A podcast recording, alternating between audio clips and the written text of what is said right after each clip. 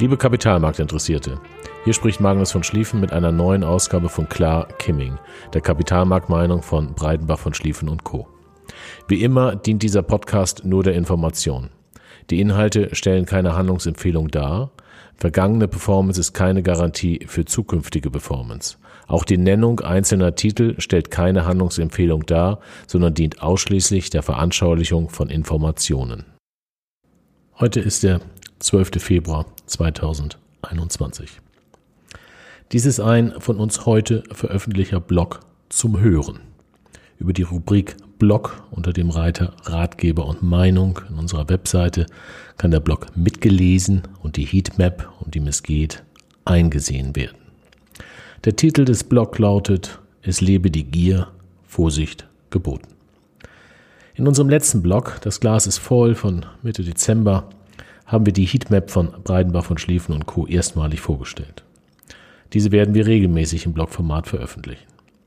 Die von Breidenbach von Schlieffen und Co. entwickelte Heatmap deutet auf ein besonders positives Stimmungsbild der Investoren hin. Es war schon immer ein Warnzeichen, wenn sich alle einig waren. In einer Welt ohne Zinsen unterstreichen auch wir die aktuell vielfach zu lesende Ansicht, dass für ein Portfolio Aktien alternativlos sind. Unserer Ansicht nach gilt das nicht für alle Aktien, aber sicher für solche von Unternehmen mit einem bewiesen nachhaltig stabilen Geschäftsmodell und solider Bilanz. Aber Aktienkurse sind nicht schwankungslos, und zwar keine einzige von denen. Die Formel ist ganz einfach. Ist die Erwartungshaltung der Summe der Investoren besonders positiv, ist es einfach, diese Erwartungshaltung zu enttäuschen. Das Problem an einer besonders positiven Einschätzung ist leider, dass die zukünftig positive Entwicklung eben nicht nur erwartet wird, sondern als Selbstverständlichkeit angesehen wird. Blöd ist, wenn es anders kommt. Der berühmte Investor Sir John Templeton hat mal übersetzt gesagt, wenn man eine bessere Performance als die Masse haben möchte, muss man etwas anderes machen als die Masse. Also sollte man regelmäßig prüfen, wie die allgemeine Stimmungslage so ist. Breidenbach von Schlieffen und Co. analysiert seit Gründung der Firma die Summe der Erwartungshaltung der Investoren und hat damit recht gute Erfolge, was man in den Blogs der letzten Jahre nachlesen kann. Dafür bedienen wir uns regelmäßig verschiedener Informationen. Seit ein paar Monaten tragen wir diese Informationen in einer von uns erstellten Heatmap zusammen. Ist die Stimmung besonders schlecht, sind die Farben der Heatmap von grün bis gelb. Ist die Stimmung besonders positiv, ist das Farbspektrum von Gelb bis Rot. Übersetzt heißt das, ist die Stimmung besonders gut, haben die Investoren an die Zukunft hohe Erwartungen. Meistens haben sie dann viele Aktien und wenig Cash. Ist die Stimmung besonders schlecht, haben die Investoren an die Zukunft besonders negative Erwartungen, also wenig Aktien und viel Cash. Noch einfacher ausgedrückt bedeutet es, dass wenn besonders positiv eingestellte Investoren bereits viele Aktien haben und nicht genügend Cash, um weitere zu kaufen. Wer kauft denn dann aktuell? Schließlich steigen die Kurse fröhlich weiter. Es wäre nicht verwunderlich, wenn das Geld, wenn die Gelder aus Effektendarlehen bestehen oder sind. Investoren beleihen ihre Aktien und kaufen mit dem geliehenen Geld noch mehr Aktien. Sowas gibt es hat aber mit einem soliden Investitionsverhalten nichts zu tun und wehe, wenn das schief geht. Es heißt zwar immer, dass der Aktienmarkt die Zukunft beurteilt.